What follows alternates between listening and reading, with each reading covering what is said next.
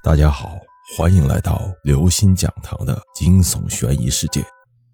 租房需谨慎，第四节，他回来了。心里充满罪恶感的同时，男孩子又感到无尽的失望。从此以后，他再也看不到女孩了。晚上，他不经意间又走到窗前，向对面看过去。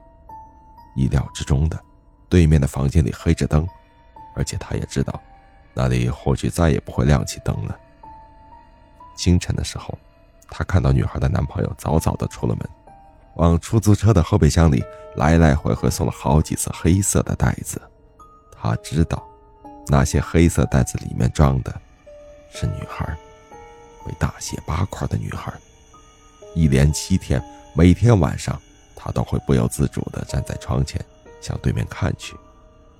冥冥之中，他有一种预感，那个女孩有一天还会出现在对面的房间里。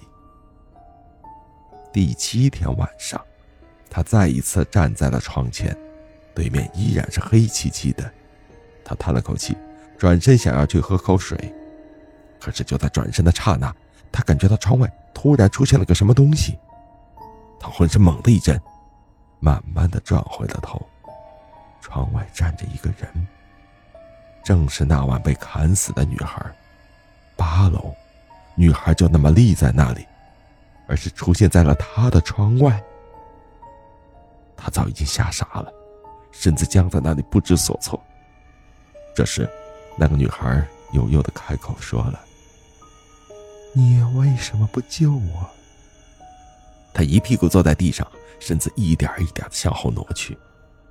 今夜是第七天，是女孩的回魂夜。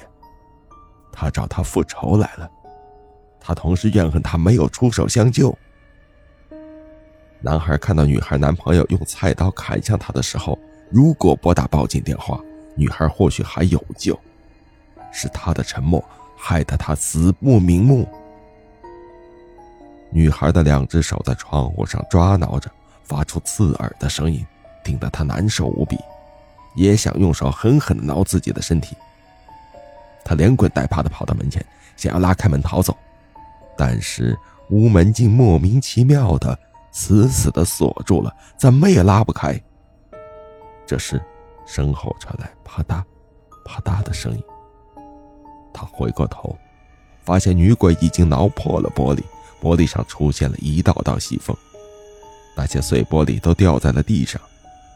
这时，更加恐怖的一幕发生了：女鬼贴在窗户上，她的身体融化成了一堆肉泥，顺着窗玻璃上的一道道裂缝，像肉馅儿一样，慢慢的渗透了进来。